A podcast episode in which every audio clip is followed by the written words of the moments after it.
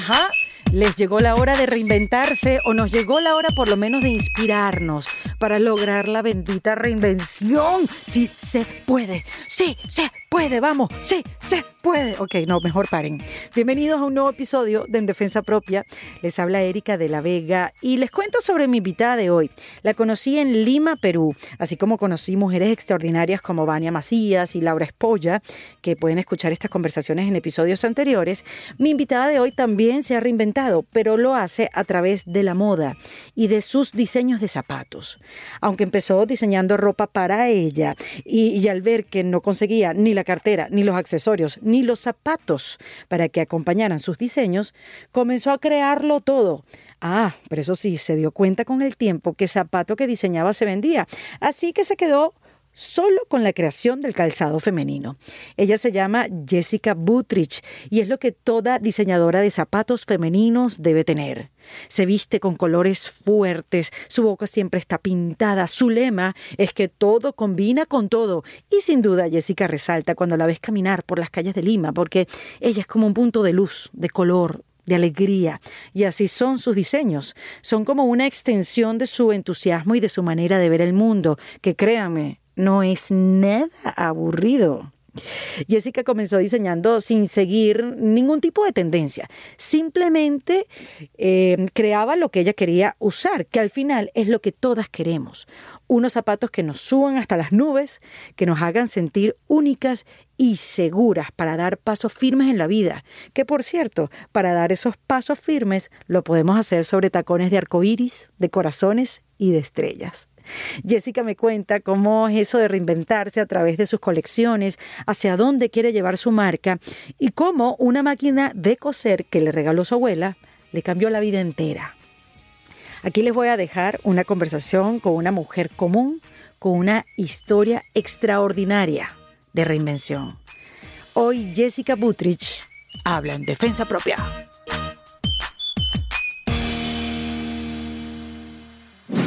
Se llenó de color este podcast.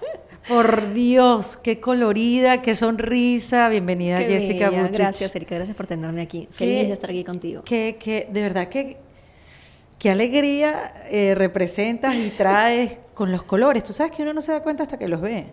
Uno siempre, yo en mi caso, siempre prefiere el, el gris. Mucha gente le tiene miedo al color. Exacto, el Sí. negro, sobre todo, en mi caso es porque no sé cómo combinarlo.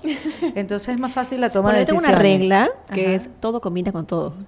Ah, Así es más fácil. Me encantó. Claro, sí, en verdad. Me cambiaste el concepto. 100%. Es, es una cuestión de cómo lo llevas, no una cuestión de qué llevas. Entonces, si tú piensas que todo combina con todo, es cómo, o sea, con qué actitud llevas lo que alguien puede creer que no combina. Claro, porque además tienes animal print. Todo con- lo que dicen que no se puede combinar, yo lo combino. Y al final yo soy feliz en el intento, o sea, que eso es lo que vale. Claro, para aquellos que no solamente están escuchando, Jessica llegó con un sobre todo color fucsia, súper vibrante. En la parte de abajo tiene un animal print y después tiene unos prendedores en el sobre todo de flores como una margarita y después una flor anaranjada. Ella tiene el pelo rojo y viene con su boca también de color y entonces es eso, un Ay, no, qué estallido de color y, y- y- y lo sientes realmente cuando, cuando la ves, sientes esa energía toda colorida. ¿Eres así en la vida cotidiana? Eh, soy intensa en toda mi vida, o sea, soy así, me gusta hacer muchas cosas a la vez.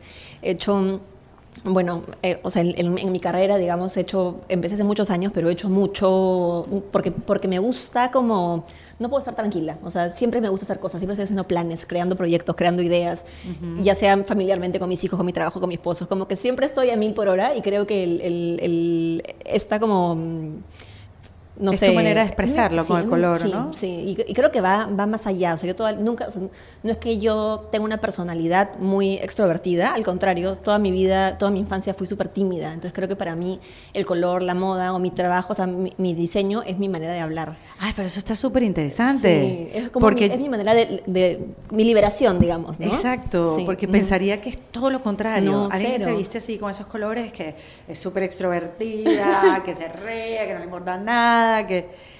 Cero, cero por ese lado, al contrario, es como que yo he, me he encontrado a mí misma y, digamos que la seguridad y la manera de expresarme a través de el color, mi, mi, diseño, la ropa, los zapatos y, todo. Qué buena manera además de poderlo sacar, de sacar esa timidez, porque tú sabes que cuando uno se traga mucho las cosas empieza, no sé, a somatizarlo con el cuerpo. Claro, totalmente. Y, qué bueno que conseguiste una manera de expresarlo. Sí, y, lo, mucho de esas cosas como que lo reflejo a mis clientes. O sea, mis clientes me escriben y me, dicen cosas lindas como, no sé, me puse tus zapatos de arcoiris y ese día, mi día fue increíble. Entonces, le atribuyen al zapato algo lindo que le pasó en su día. Entonces, eso para mí es como magia que yo puedo hacer con mi trabajo, ¿no? Pero a ver, tú, tú cuando empezaste a estudiar, creo que empezaste a estudiar arquitectura. Sí, salí del colegio y estudié arquitectura un año y me di cuenta que no era lo mío. O sea, pero nunca estuvo en tu mente diseñarse zapatos, o sea, no, nunca, nunca. ni, ni, la moda, o sea, como te digo, yo no soy un mm. caso típico de diseño de moda, yo no jugaba a vestir a las muñecas, como que no va por ahí mi rollo, sino iba más por el lado artístico. No conocía de moda tampoco, mi referente máximo de moda era mi abuela, que tenía su estilo muy único y en fin, este, y, y me cambié a estudiar diseño de modas, no por el amor a la moda, sino por el amor a la construcción, o sea, lo que yo podía hacer en el diseño a través de la, de la ropa, porque me enseñaron a coser un día, cuando yo estudié, estudié arquitectura, mi abuela me enseñó a coser. ¿A qué edad? A los 17, 17. Y ese día dije, esto voy a hacer el resto de mi vida. O sea, fue una cosa de un día para otro. O sea, yo tenía mi vida planeada. Voy a ser arquitecto, voy a ser arquitecta, y voy a hacer edificios importantísimos. Quería, en realidad, más que edificios, quería hacer de, interiores. O sea, me gustaban los muebles. Quería ser diseñadora de muebles, en fin. Pero cuando descubrí esto, que no era una opción en mi vida, o sea, ese día hizo un, un, un clic y mi vida como que giró. ¿Y qué te, hizo, qué te hizo escucharte y conectarte? Porque tú, o sea, uno a veces puede sentir como que wow, esto me encanta, esta máquina de coser, como que, pero hacerte caso es otra cosa. Bueno, eso creo que es personalidad. Yo soy en general, por ejemplo, cuando yo voy de compras, o sea, si es que, si es que estoy en, nunca, no soy, no soy indecisa. O sea, si yo voy a un lugar, mm. veo ABC, si yo la dudo es porque no lo tengo que comprar. Yo sé desde un inicio que tengo que comprar, como que soy, le hago mucho caso al, primer instinto. Okay. Entonces, este, cuando sentí eso, o sea, yo creo que las cosas las sientes por algo. Entonces dije, le tengo que hacer caso. Y a la vez porque también de repente tengo mi, mi lado de, de, rebeldía, como de repente no era, o sea, me iba a cambiar de una carrera más como común, digamos, o más este, carrera no, sé con qué palabra decirlo, ¿no? Más convencional. Tradicional, exacto. A una carrera que ahora, ya 15 años después, ya es más, ya, ya es más usual, pero en ese momento no habían universidades, o sea, solamente habían como escuelas. Entonces, cuando dije a mi mamá y a mi papá que me iba a cambiar de una universidad a una escuela que a no son arquitectos ni son diseñadores. Exacto, aparte mi mamá economista, mi, papá ingeniero, al comienzo fue como que me muero, Más tradicional es imposible. Mi mamá me dijo, tal cual, con esas palabras se lo acuerda el día de hoy, mi hija va a ser costurera, o sea, le pareció como, yo digo, bueno, sí, mamá, me encanta la costura, me quiero ser diseñadora, en fin, ¿no? Y, creo que un lado mío rebelde también dijo, si me dicen que no, más aún lo tengo que hacer. Claro. Entonces, y como yo trabajo desde muy chiquita y yo misma me pagaba la carrera, ¿no? ¿Y cómo, cómo trabajas de Modelaba, hacía cosas tipo pulseras, velas, o sea, como que siempre, desde los 15 años hago como negocios, veía como, le vendía cosas a mi familia. ¿Y veías que eras diferente de los demás? Porque, sí, 100%, nadie más lo hacía. Exacto, nadie más, son muy pocas las que hacen ser, ser, independiente, y soy independiente desde esa edad, me mudé Pero tenés esa facilidad de esa soy siempre he sido muy manual, o sea, siempre he sido muy, o sea, yo soy un animal con las manos, o sea, yo nunca aprendí a cortar bien con la tijera, yo nunca em, aprendí a pegar, todos mis trabajos eran ¿Cómo que decía mi mamá? Tenía una palabra que eso, eso, ah, eso está chapucero. Eso está chapucero, porque sabes. Como mal hecho, así me Chapucero era como, tú sabes cuando tú escribes con el lápiz que le pasas la mano varias veces y se va como una sombra gris en el papel. Morir. O sea, me matas lentamente con esta historia. yo soy lo opuesto. Mi mamá me cuenta que ella ah, asustada, ¿no? O sea, yo a los cinco años le hacía un marco al papel con regla. Y si el marco en las esquinas no cuadraba, me pasaba un milímetro, lo rompí y lo volví a hacer. O sea, siempre he sido así muy perfeccionista y muy manual. O sea, siempre me han gustado las manualidades, el arte. Entonces, como que siempre me, como que me valía a mí misma veía que hacía. Y, allí, allí había algo, obviamente, sí. Y yo también me di cuenta de cuando yo me veía haciendo esas cosas horrendas, yo dije, yo no puedo hacer nada con las manos. claro, no es para nada, Pero para nada, ni cocinar, te podrás imaginarse, así es como escribo, imagínate cocinando, como dejo todo, como dejo la cocina. No sé cocinar y estoy muy orgullosa de eso, Jessica. Bueno, tampoco soy muy este, hábil en la cocina, me, me, divierte, creo que más, más me gusta o sea, creo que soy, o sea, más es lo que me gusta que lo que soy buena, pero nuevamente no dejo de intentarlo por no ser buena porque me gusta, entonces es como... Me enredé, pero suena súper bien. Mira, entonces, bueno, tenías esta facilidad con esta motricidad fina con tus manos y, y, hacías de todo y ahí había algo y obviamente, claro, el encuentro con la máquina de coser tuvo que haber sido Fue espectacular. Y ahí dije, no, ya, este es el resto de mi vida. Me cambié de carrera de diseño de, moda, diseño de modas, que, era, que duraba tres años. Al finalizar el primer año empecé a, a ya como a producir cosas para mí. eh, a los dos o tres meses después, o sea, como a la mitad de la carrera hice una primera colección para vender. ¿Colección Y- de qué? Todo, hice ropa, zapatos y carteras, como que todo junto, porque, porque en Lima en ese momento era otra, o sea, era, era otra ciudad de lo que es hoy día. Hoy día ya consigues todo, hay marcas, hay opción, hay, hay moda, ¿no? En ese momento no había nada, no había O sea, no había como producción nacional, sino más bien todo venía de afuera, ¿puede ser así? Pero sí, pero lo que venía de afuera ni siquiera era usable. O sea, Mm. no, ho- hoy día ya puedes encontrar todas las marcas que encuentras en todo el mundo. O sea, hay Zara, hay Claro. H&M, hay, hay marcas de lujo, hay todo. En ese momento, si tú querías poner tu zapato rosado, era, no era una opción, tenías que... Nada, Claro. o sea, no, no lo podías encontrar. Entonces yo sentía de que si yo hacía mi colección de ropa, no la podía complementar con un zapato que yo encontraba en una tienda en Lima y viceversa. Si yo hacía un zapato, no, no- como que no iba a poder contar una historia. Yo lo que quería era contar una historia a través de mis diseños. Entonces busqué de arriba para abajo para ver cómo podía hacer un zapato. Simplemente se me metió en la cabeza, quiero hacer zapatos. Y busqué, fui a la, a la zona donde habían zapateros. Esta historia es bien bonita porque me, recom- me recomendaron a un señor que estaba ahí en su garaje solito, hacía, hacía, hacía sus zapatos. Le pregunté si me podía hacer lo que yo quería hacer, me dijo que sí, empezamos como jugando, o sea, un par para mí, otro par para mí. Bueno, el día de hoy, 15 años después, es el jefe de mi planta de zapatos. Ese mismo No señor. te puedo El que me creer. hizo mi primer zapato. Ay, Sí. qué bello. ¿Cómo Es se un- llama? Alejandro Garrido. Ay, no, por Es una historia Dios. muy bonita, porque él me ha acompañado y me ha tenido la paciencia para hacer las cosas locas que nadie me quería hacer. Y él tiene una, una mentalidad también muy, muy de artista. Y no, Entonces- y, no, y no tuviste, bueno, no tuviste resistencia aparte de él, como que no seas loca, Jessy, que eso no se puede hacer. Eso no, ese zapato, ¿cómo la gente va a Ah, caminar con eso? Pero esa es, la, esa es la historia de mi vida. O sea, no solamente quién lo va a usar, sino quién te lo va a poder hacer. Porque nadie me lo quería hacer porque era un zapato muy difícil de hacer muchas veces, ¿no? Cuando tenía muchas costuras, muchos detalles, muchos cortes. Entonces, él, digamos que aceptaba los retos de hacer cosas muy difíciles y luego ya estaba en mi cancha, ¿cómo hago, cómo hago para que la gente lo quiera usar o lo quiera comprar? ¿Y qué tipo de zapato él hacía antes de, de comenzar No, a hacer los tuyos? O sea, lo que la gente le Ah, pedía, sí. sí. Pero tacón Sí, tradicional. totalmente un- otro estilo, hasta de hombre, o sea, sí. ujú. Ay, mira qué Sí, alegría. es bien qué- bonito. Y hoy día tenemos, yo ya tengo la una fábrica propia donde producimos el, todo el, toda, Acá en el- Perú. Acá en Perú, el 100% de la producción. Y él es la cabeza ahí. Entonces es una historia, es una de, la- una de mis relaciones más largas. bueno, y soy de relaciones largas. Mi esposo, mi esposo es mi primer, mi primer y único enamorado. Estoy con él desde que es un 16 artista años. también, o sea, que el arte está presente en toda esa Sí, casa. sí. O sea, tus hijos, no sé, si, si uno es artista y hace esculturas, que fue lo que leí, y Sí. tú eres diseñadora de estos zapatos que parecen unas obras de arte, no quiero sí, saber. mi hija lo tiene, o sea, tiene el, el Sí. arte en las venas, o sea, ella aparte se da cuenta de todo. Mi, mi esposo mueve una escultura del lugar en la casa y mi hija es, ¿quién movió mi escultura? Además, no es suya. Sí. Pero viste que me llama la atención sí. que no tuviste de pequeña ninguna ningún ejemplo en, en cuanto a moda, diseño, sino simplemente tu abuela, Sí, ujú. que se vestía de una manera particular, me dijiste. Sí, siempre tenía su estilo propio, ¿no? O sea, Ujú, su como siempre llamaba propio. la atención, era muy una señora súper elegante, pero a la vez como muy metida en su mundo, como que no, no se vestía para ella, era, era, era como un caso bien bonito. Normalmente la gente se viste para otros, ella se vestía para Sí. ella y se arreglaba para ella y siempre estaba arreglada, pero para ella. Entonces creo que hay mucho de ella en mí. Bueno, como Sí. tus zapatos, ¿no? Que empezaste a diseñarlos para ti. Exacto, sí. No para otras, no Sí. estabas pensando en otra, en un tipo de mujer. No, No, cero, al contrario, es que quisiera usar yo. ¿Y cómo fue tu primer zapato que diseñaste? ¿Cómo era? Era verde con un lazo negro, me acuerdo clarísimo cuál es, sí, sí. Punto. sí. Pero necesitabas un zapato verde. Claro, quería, quería algo diferente, o sea, quería no, esa como que forma de expresarme, ¿no? de ser como, de, de hablar sin tener que hablar. Yo nunca, ahorita estoy hablando contigo, pero las palabras no son muy fuertes. Sí, o sea, a mí no, no, no- normalmente para mí es más fácil expresarme con, mis, con mi trabajo, con mis diseños, que, con, que con las palabras. Entonces, como que es mi, una de mis maneras de comunicación al final.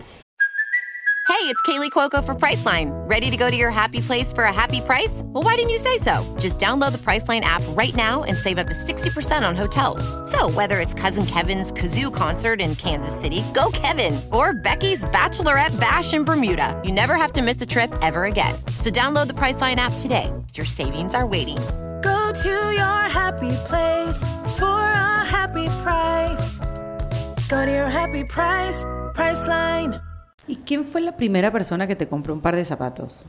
O sea, ¿cómo, cómo fue ese proceso? ¿Empezaste a estudiar, empezaste a hacer zapatos? No me pero- acuerdo, la, o sea, la primera persona, pero tengo como que 10 personas que me acuerdo que me compraron al comienzo, no me acuerdo el orden, pero fue una feria que, hice- que, que, que hubo en, en un este una escuela de se llama la Alianza Francesa, que es un, un lugar donde, enseñan sí. este El francés, el idioma, y, y todos los años ha- hacen una, un evento de moda, de los pocos que hay en Lima o que habían en ese momento, y me invitaron a, a participar como uno de los jóvenes este, talentos. Esa fue la primera vez que vendí un zapato. Eran tres días de una feria, tenía el stock y ahí empecé a vender. Pero como llamaron la atención en ese momento, ya empecé a, a dejar en, en tiendas, multimarca, en boutiques, como muy poco a poco, ¿no? Pero eso, como te digo, hace 15 años. Luego hacía muy- muchas cosas a medida en mi casa, o sea, pedido, no solamente los zapatos, sino también vestidos. vestidos Claro, porque novia. seguiste haciendo tu, tu ropa. o Sí, sea, claro. O sea, en los 15 años de carrera que tengo, nunca he dejado de hacer zapatos. La ropa venía, se iba, o sea, como que hay épocas en las que he, hecho de- he dejado de hacer vestidos a medida, de, de novia y todo, pero los zapatos siempre fueron lo mío. hace, hace ya varios años que dije, ya, si quiero hacer las cosas como en verdad las quiero hacer, si quiero hacer crecer la marca como la quiero hacer crecer, tengo que enfocarme en lo que en verdad me gusta y lo que, y lo que más me apasiona y lo que realmente creo que puedo aportar algo, ¿no? Al- De verdad como diferente al mundo de los zapatos, de la moda que son con los zapatos, entonces dejé de hacer ropa. Eh, y aquí estoy. Y nunca dudaste en algún momento como que, ay, me quedé, me quedé, de- debí seguir haciendo ropa. No, no, no, no, soy feliz no haciendo ropa. Me encanta hacerla, pero me gusta hacerla para mí. Me gusta. Claro. Sí, sí. O sea, siento que los- con los zapatos realmente puedo como que. Yo creo que no hay sí. nada que defina más a una mujer que obviamente sus zapatos. Y yo creo que ahí todas coincidimos, la mayor cantidad de mujeres coincidimos como que yo amo los zapatos. Sí. Como si fuera algo especial. y no, todas Sí, amamos claro, los zapatos. o sea, me imagino que tú fuiste fan de Sex and the City. O sea, sí, pero como te dije al comienzo, soy como que Ah, soy. claro, en soy esa al- época no Soy al. Mm. revés, o sea, es como que siempre. Nunca he sido amante por ese lado mucho de la moda. Al contrario, siempre fui un poquito más como outsider, como que me gusta más el lado del diseño, de la construcción, más que el... Porque de repente eh, ahí en Sex, en Sex and the City es un poco más el otro lado, el cómo me veo, para quién me voy a ver, para quién me arreglo. Es como, Sí. es más ese lado. A mí me gusta más el lado, el que te empodera, el que, el que te hace, el que lo haces para ti, el que te puedes poner los zapatos para estar en tu casa, no solamente Sí. para, para ir, a- ir, a, ir a un evento. Bueno, porque es eso, porque el, el- el zapato, yo creo que no hay una prenda de vestir o en el mundo material que haga más feliz a una mujer que un par de zapatos. Sí, totalmente. O sea, eh, es lo que más nos define, es lo que más nos diferencia, porque siempre estamos buscando un zapato diferente. Sí, y creo que es, el- es la prenda que más poder tiene, porque creo que a diferencia de otras prendas, tiene el poder de hacerte cambiar tu estado de ánimo. O sea, tú te cambias de ropa y sí, te puedes sentir más linda, menos linda. Te cambias de la cartera y te puedes sentir diferente, pero el zapato te saca una sonrisa o te saca un hoy día voy a comerme el mundo. O sea, Totalmente. te saca sensaciones, ¿no? Te saca Sí, sensaciones, más que una cartera, más que cualquier, Sí. más que un nuevo look que Sí, te hagas en la peluquería. Bueno, me- es- soy, soy muy, este, como que me encantan los cambios de look, siento que son los más terapéuticos y siempre como que recomiendo cuando una mujer se siente como que, no sé, que le falta motivación para hacer algo, todo, siempre digo, un cambio de look te, te renueva. O sea, yo siempre todos los diciembre me cambio de look Pero tú debes tener entonces un peluquero que confías muchísimo en él. ¿Sabes que al, que al contrario? Es como, soy muy, desa- o sea, no, soy desapegada, como se Sí. dice, entonces voy a cualquier lugar, me cambio de look y digo, el pelo crece, y si no me gusta, no me gusta. Tú eres una mujer valiente. Sí, sí. O sea, me he hecho, no, no hay ninguna cosa que no me haya hecho en la cabeza. O sea, tengo el pelo rosado, naranja, rojo. Ahorita, tengo, ahorita estoy así con cerquillo, pero, pero antes lo tenía largo, con rulos. Es como, no hay nada que no me haya hecho. ¿Qué? Para mí es sí, es, es como parte de... Me, me impresiona que no le tengas miedo a los peluqueros, porque además siempre hacen lo contrario a lo que tú le pides. A los Sí. estilistas, Te peluqueros. sorprenden a veces. Y luego digo, si es que a Gabriel no te gusta, el pelo crece. Si no te pones un, un sombrero, no importa. La cosa es divertirte. Exacto. Sí, la vida Yo es nunca una. lo he visto así.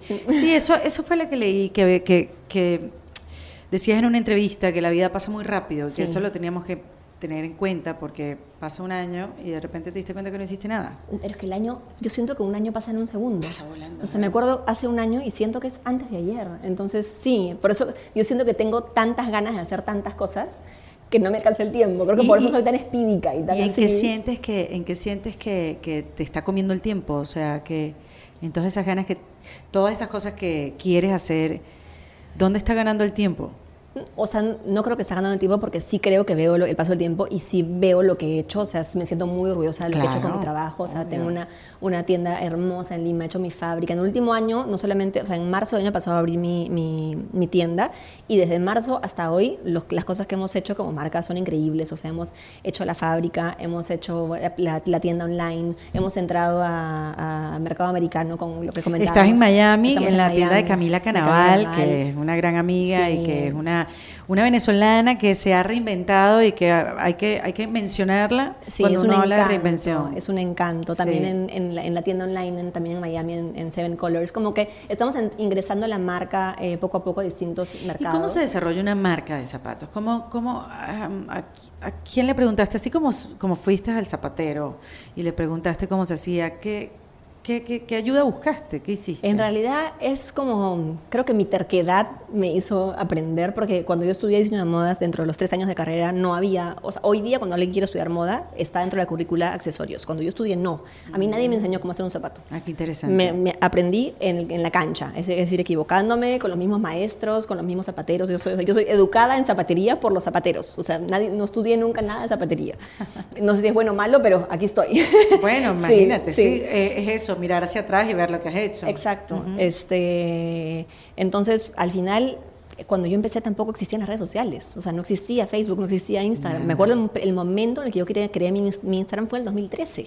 Pero yo hago zapatos desde el 2004. Qué risa, yo también Este, como que lo creé en el 2013. Sí, sí. entonces digamos que yo tengo, o sea, es como que como que hago zapatos cuando la, la vida era diferente porque la- ahora la vida, o sea, imagínate cómo, cómo llevas una marca sin redes sociales. Sí, Entonces, totalmente. yo vendía en esa época cuando todo era de boca en boca, las revistas, la prensa y luego Una entrevista en tele, de Exacto, repente. exacto. Tal cual, así. Y luego todo cambió y ahora simplemente es este es aprender como ¿Y que cambiaron tus diseños? ¿Cambiaron con ese paso del tiempo y esa manera de vender eh, el producto? No, los bueno, los diseños han cambiado, pero no por eso, sino porque yo, yo también he ido madurando, cambiado. ¿no? Pero la, mm, la estética de la marca y estas ganas de, de- de siempre romper un poquito paradigmas, digamos, se mantiene. Es decir, hoy día tengo uno de mis zapatos más, más este, icónicos es el, el- el- el Rainbow. Y cuando empecé, hace un millón de años, o sea, hace 15 años, el tercer zapato que hice fue el Rainbow, el, el mismo, igualito. Era en otra horma, la punta era más, más, más chunky, o sea, menos bonita, porque me he ido también, o sea, pues, mis hormas han ido sofisticándose, como Claro. que la- los materiales son mejores ahora, en fin, pero la estética era, la- era, era so- soy yo al final, ¿no? Claro, Sí. es que lo que te iba a decir, es, es una marca que donde tú estás completamente reflejada. Entonces, tanto cualquier buen comentario o cualquier bonita experiencia, te la tomas porque la sientes como súper personal tuya. Pero cuando es, Es al bueno y malo también, porque cuando hay algo malo es a la cama a llorar, ¿no? Porque eres tú, es tu nombre, sí, eres tú, claro. va sí. directamente a tu Sí, corazón. es súper fuerte. ¿Y cómo lo llevas? veces. ¿Cómo lo, cómo lo... Eh, creo que bastante bien, es decir, he aprendido a que por más de que sea mi nombre, es una marca, o sea, es mi, es mi trabajo, no, es, no soy yo, o sea, si alguien, si, si alguien habla mal de mi marca, no está hablando mal de mí como persona, este, pero digamos que mm, tomó su tiempo el, dar, el darse cuenta y entender eso, ¿no? Porque en algún, en algún momento también me ha pasado, como me, imag- me imagino mucha gente, pensar, este, debí ponerle un nombre a mi marca que no sea yo, que no sea mi nombre, pero luego como que repasándolo digo, no, o sea, viendo los pros y contras, Bueno, ya está. Ya- no, ya está, no hay nada que hacer. Pero, pero aparte tampoco, lo- tampo- si, si, si pudiera retroceder el tiempo, que es algo que en lo que no pienso mucho, o sea, no soy de pensar cómo hubiera hecho las cosas si, si tuviera, si tuviera otra oportunidad, pero si, si trato de pensar en eso, no, o sea, no haría nada diferente. Claro. Sí, pero mm, lo que hablábamos de la, de la reinvención, algo que tiene mi marca y que, y que no sé si lo has leído, pero es algo que yo hablo en casi, casi todas mis entrevistas, digo de Ajá. que me gusta reinventarme constantemente en las colecciones, porque eh, algo que, que las clientas o las seguidoras de la marca esperan muchísimo es cada lanzamiento de la colección, saben de que las tengo que, ya están acostumbradas que las tengo que sorprender con algo que no tienen esperado. Entonces, para mí lo más difícil debe ser un- es eso, es cómo reinvento la marca, Sí. colección tras colección, pero manteniendo el estilo, manteniendo la estética, la comunicación, lo que digamos, lo que soy, pero que a la vez sorprender. ¿no? Pero debe ser un reto cada vez mayor. Sí, claro. Es la parte que más me gusta al final. Ah, lo pero disfrutas, porque eres masoquista, Sí, tal cual, todas. obvio. Sí, sí. Me gustan los retos. Claro, ¿y cuántas colecciones haces al año? O sea, ¿cuántas veces reinventas la marca o te reinventas tú? En, en el año hacemos entre 8 y 12 colecciones, pero no todas, todas las colecciones son tan temáticas o tan reinventadas. Siempre hay las, las colecciones que son más plain o las colecciones que son más como que la, la- el- el- la continuación de una colección del año pasado, pero temáticas, super temáticas en el año deben haber entre, tre- entre 2 y 4 dependiendo del año. Y cuando haces ese tipo de colecciones, puedes tomar una como ejemplo, cuando la ves hecha, ¿qué ves reflejado de ti ahí? O sea, que tienes alguna de las colecciones que has hecho que dices, claro, yo me estaba sintiendo así, yo estaba buscando aquí decir esto o expresar tal cosa. Sí, ¿sabes qué me pasaba más? o sea, es más obvio para mí en la época en la que hacía ropa, porque, y es muy loco porque mientras yo lo diseñaba, no me daba cuenta, pero luego cuando he visto para atrás mis colecciones de ropa, me di cuenta de que mis diseños cambiaran, cambiaban mucho en mis embarazos. O sea, ¿Cuántos han sido? Dos. Dos. Entonces, yo no me di cuenta, pero ay, qué casualidad que cuando yo acababa de dar a luz, mis vestidos eran todos flow y sueltos, ¿no? Y claro, me quedaban lindos. De repente, yo sin darme cuenta diseñaba pensando en, cómo me iban a quedar a mí, pero lo hice cero consciente y me di cuenta después. Y al contrario, cuando ya recuperé mi cuerpo, ya había dado a luz, ya estaba regia, todos los vestidos eran súper apretados y un poco más y de licra, ¿no? Pero son cosas que hacía como inconscientemente. Claro, claro, no lo sabías. Y eso con, el, con los zapatos también. Me imagino que hiciste colecciones con tacón bajo cuando estabas embarazada. Mm, no, no por ese lado, al contrario. En los embarazos siempre he usado tacos hasta el final, feliz. Me fui, a, me fui a la clínica con tacos, creo. Pero tú tienes, tú tienes una técnica de cómo aguantar los tacones por, más de una hora sin quejarse. O sea, ¿cómo, cómo has logrado hacer un tacón que sea cómodo, que, que el pie lo aguante? Bueno, es, o sea, son cómodos los tacos. No tiene ningún sentido hacer una marca de zapatos y que el zapato no sea cómodo. Ay, te, suena lo botán. lo, bueno, es una de las marcas más famosas. Es hermosa, sí. Esos zapatos se han se han convertido en una cosa imposible. Sí, es que mientras más, em, o sea, más empinado sea el zapato. Bueno, o, será mi pie. No, pero sabes que muchas amigas también, como que lo han dicho, no, esos, zapatos, hay cierta edad donde ya tú los dejas de comprar. porque, de verdad puedes sufrir un accidente y el pie ya no aguanta tanto. Sí, no, totalmente. Igual, dentro de todo, sí, a la hora de diseñar, sí te, tomo muy en cuenta la comodidad. Es decir, a veces digo, ay, ese zapato se vería hermoso si que fuese, no sé, en una inclinación 11 sin plataforma, pero ¿para qué voy a usar un zapato que yo no voy a usar? Entonces, claro. como siempre es si yo no lo usaría, yo no lo vendería, yo no voy a usar nada incómodo. Entonces no voy a vender nada incómodo. Claro. Entonces creo que va un poquito por ahí. Y ahora con esta moda, Jessica, de los sneakers, de los zapatos de goma, de las zapatillas, como le digan cada quien en sus países, pues ha salido una competencia increíble, porque antes no diseñaban zapatos de goma tan bonitos. Antes... No, claro, ahora pues, los zapatos más vendidos en el mundo son las zapatillas. y ya no para hacer deporte. O sea, antes la gente compraba zapatillas para hacer deporte. Ahora la gente compra zapatillas para vestirse y ahora los precios de las zapatillas pueden ser igual o más caros que un zapato de lujo. y, lanzan colecciones y llaman artistas y viene Rihanna y hace una colección, que Kenya West y hace Yeezy y antes tú en tu clase tenías, no sé, me voy a inventar, ¿no? Pero dos zapatillas versus 15 zapatos. Hoy día puedes tener 15 zapatillas versus dos zapatos. O sea, la gente que, sí. Yo agradezco mucho ese cambio porque, bueno, creo que es algo ya de la edad, que mi pie ya está tan, tan amorfo, no amorfo, sino rígido, o sea, como que está, está duro, no tiene elasticidad. Que obviamente yo agradezco el cambio. No te niego que a veces uno dice, sí, quiero mi tacón divino, pero, pero esos diseños, esa, esa, esa tendencia, por lo menos a mí me ha hecho más cómoda la, la vida en cuanto a, velocidad. Claro, ¿Cómo tú eh, lidias con, con esta tendencia? Con tu marca de zapatos, que son dos cosas distintas. Claro, para mí, por ejemplo, en mi uso personal, para mí es costumbre. O sea, yo no, no, puedo usar zapatillas para algo que no sea ir al gimnasio. O sea, trato, pero no me siento, o sea, no soy yo. Exacto. Este, y yo al final siento que yo corro más rápido en tacos que en, chatos. O sea, de verdad, es como, pero ya es costumbre, no, no digo que sea algo común. Bueno, las que tenemos pie plano, cuando estamos muy planas por bueno, mucho yo tengo tiempo. Un poquito pie plano, yo también tengo. Te cansas de estar plano. O sea, es como una inconformidad con el zapato. Sí, a mí, me, a mí me, va mucho más el taco. Y con el tema de las tendencias, claro, o sea, si yo hiciera para mi marca lo que la gente me pide, de repente podría vender esas cosas que me piden, pero yo dejaría de ser yo. Entonces la cantidad de gente que me dice, ay, ¿por qué no unas zapatillas? ¿Por qué no unas zapatillas? Sí, todos los días. Pero de ahí a que yo ceda ante algo que yo siento que no es, no es mi Yo creo que lo que estás diciendo es algo importantísimo, Jessica, porque eso en todos los aspectos de la vida. No importa si hagas zapatos o trabajes, seas gerente en una agencia de publicidad. Yo creo que a veces la gente influye tanto en tu vida, uno no se escucha, te hacen dudar y terminas haciendo lo que no quieres hacer. Y creo que lo más importante es no es no escuchar a nadie, porque eso también sería mal, es saber a quién escuchar.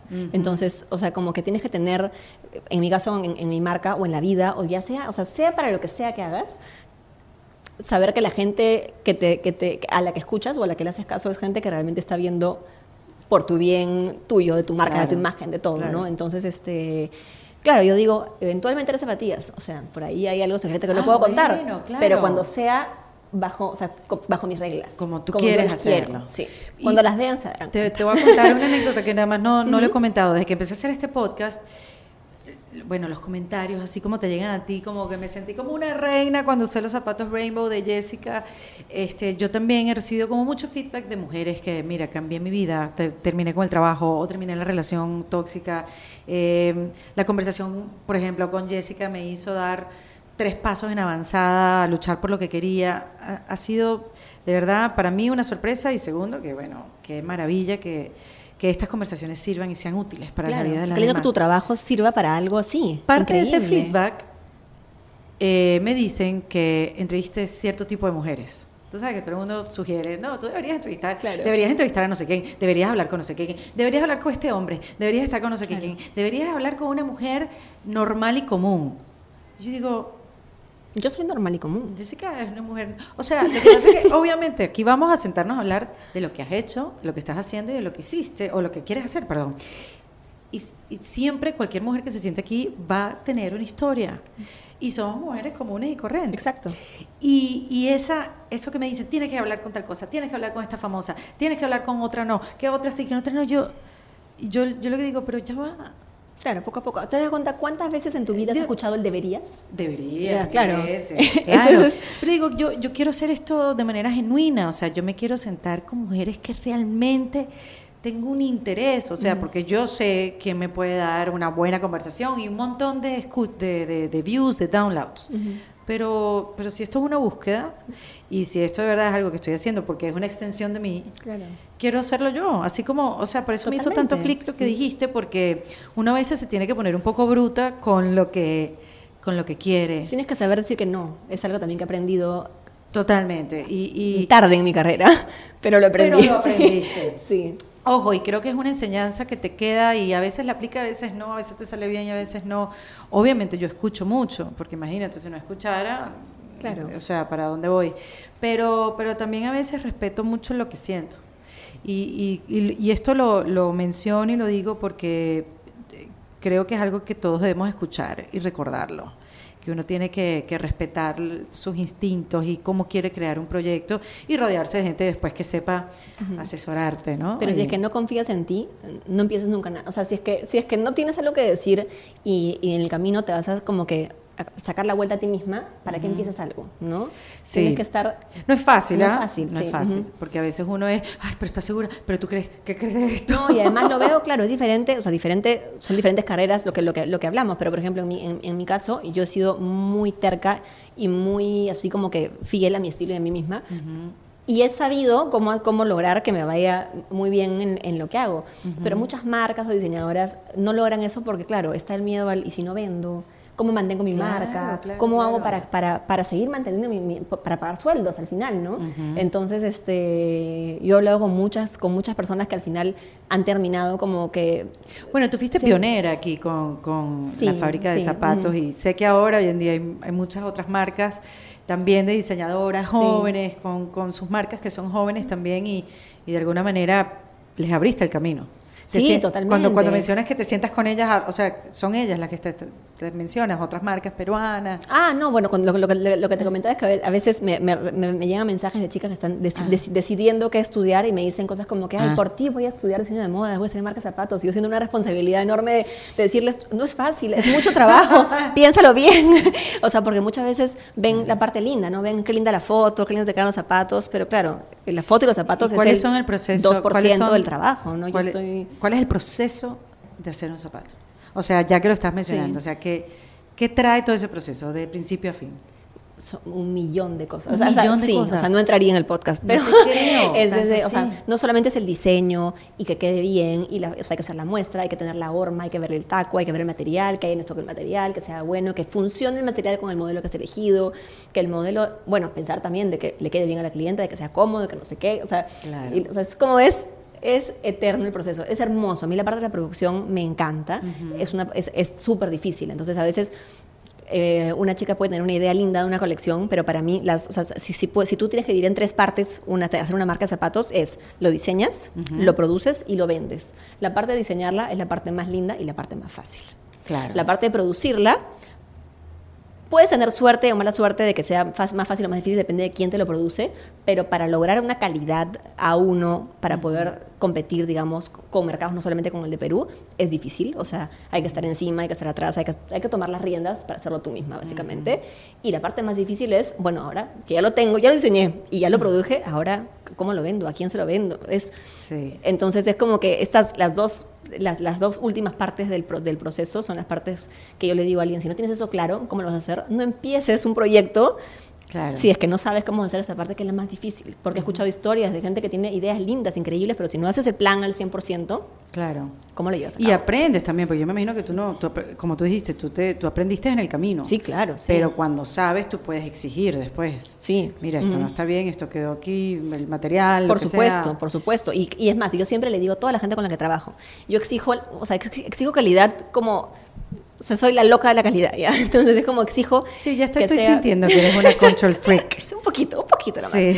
Pero siempre mejorando y mejorando, yo digo, ya, esto es lo- a lo que yo quiero llegar. Pero siempre les digo, ojo, cuando lleguemos a esto, no aplaudan, porque cuando lleguemos a esto, yo ya voy a estar pidiendo el siguiente paso.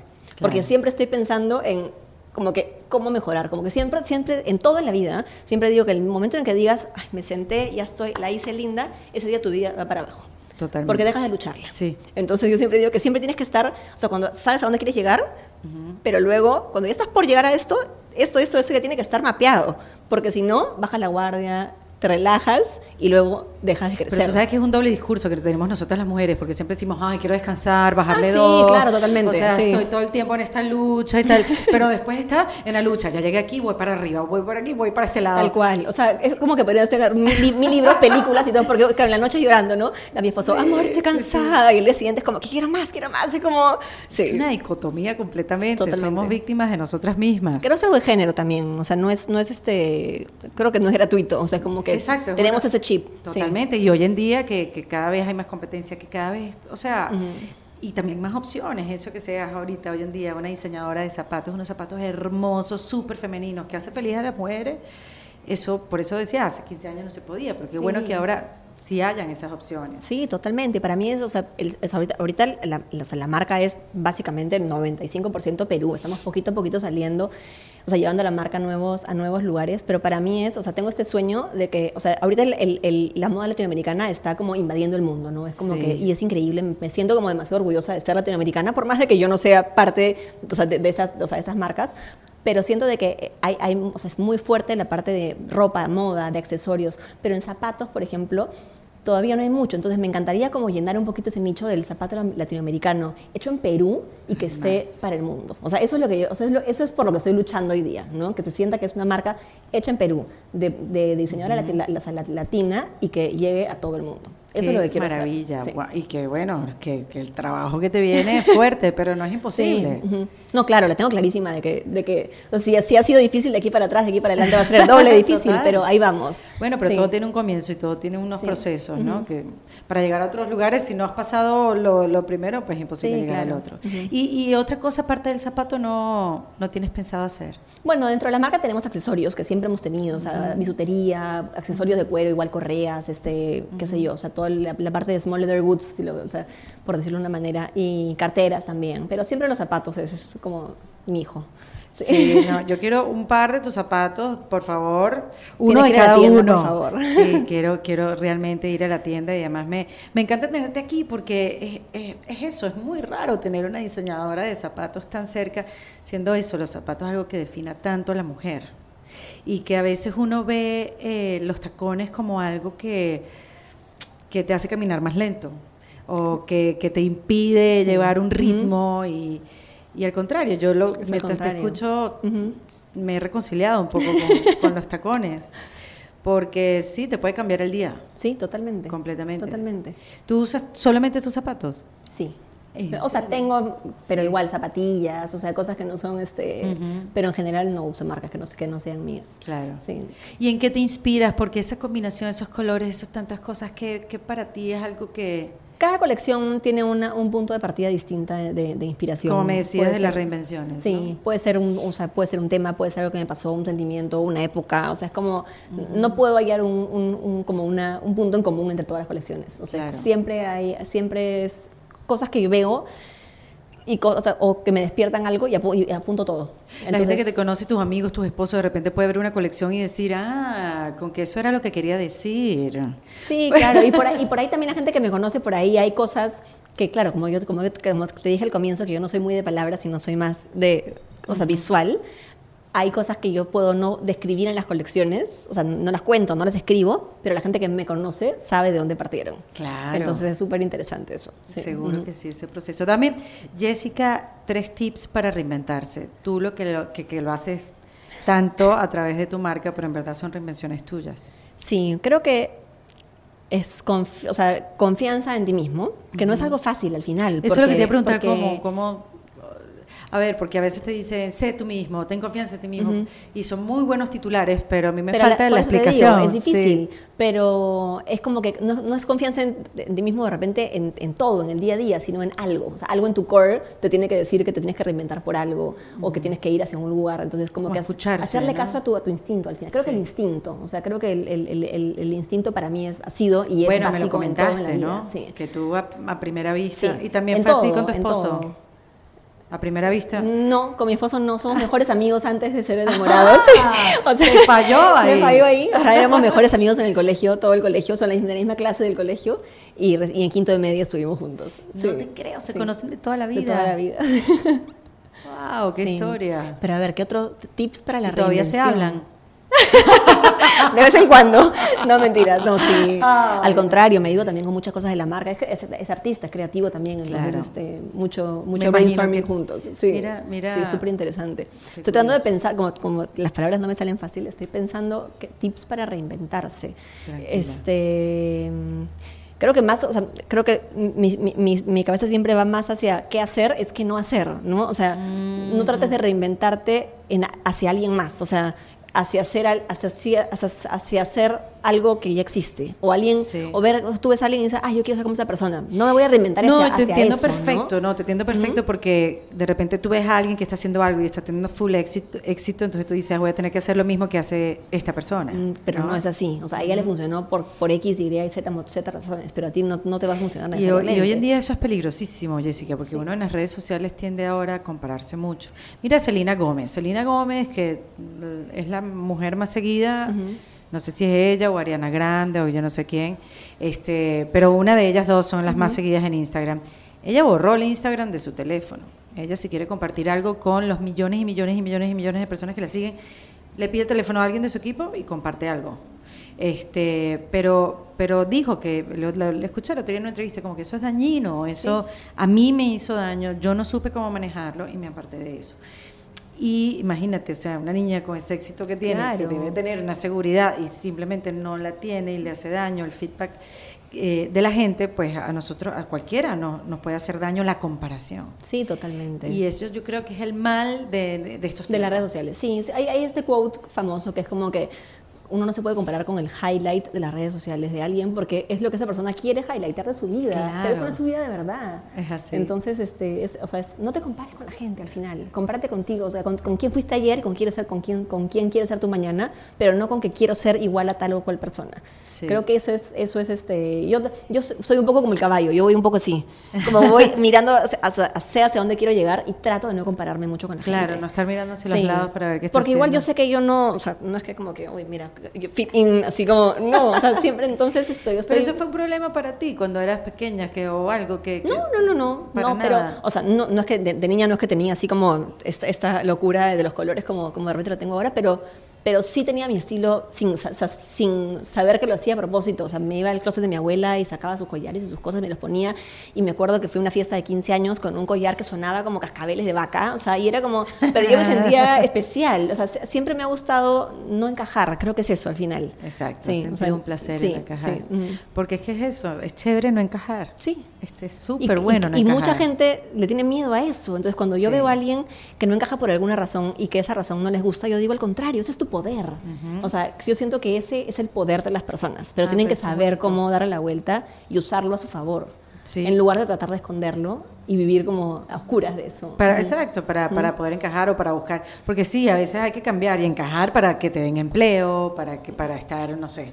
Pero sí, no, porque de repente, o sea, volt- o sea, cambias y encajas para que te den el empleo, pero de repente si es que no, no hacías eso, al contrario, demostrabas por qué tú, siendo tú, merecías ese empleo, te lo, o sea, te, te lo daban por eso. Entonces creo que es como de repente encontrar tu superpoder, por, de alguna manera, pero no sé, o sea, es, es muy complicado como... No, yo creo que la vida, sí. o sea, escuchando tu historia, yo creo que la vida te da como que elementos para que sepas cuál es tu superpoder. La cosa es que tienes que estar atenta. Sí, exacto. Y aparte el los superpoderes que te da la vida no están siempre. Tienes que saber cuándo, cuándo cogerlos y Sí. cuándo usarlos también. Yo tenía un superpoder que antes no engordaba tanto cuando comía.